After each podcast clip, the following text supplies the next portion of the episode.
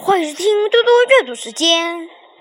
今天我要阅读的是故事《刘邦骂韩信》。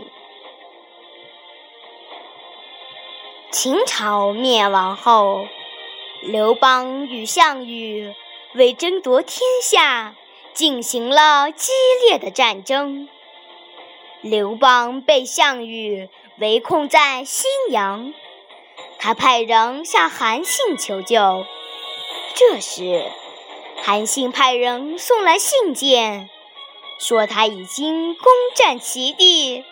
为了更好管理齐国，他要求刘邦封自己为假齐王。刘邦看到信后，大声地骂道：“这是什么混账话！”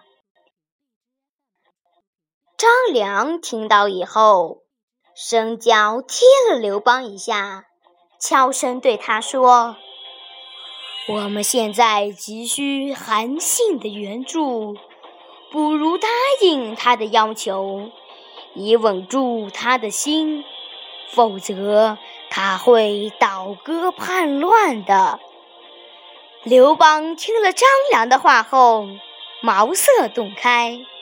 继续骂着说：“我骂他不为别的，男子汉大丈夫，要封就封真王，封什么假王啊？”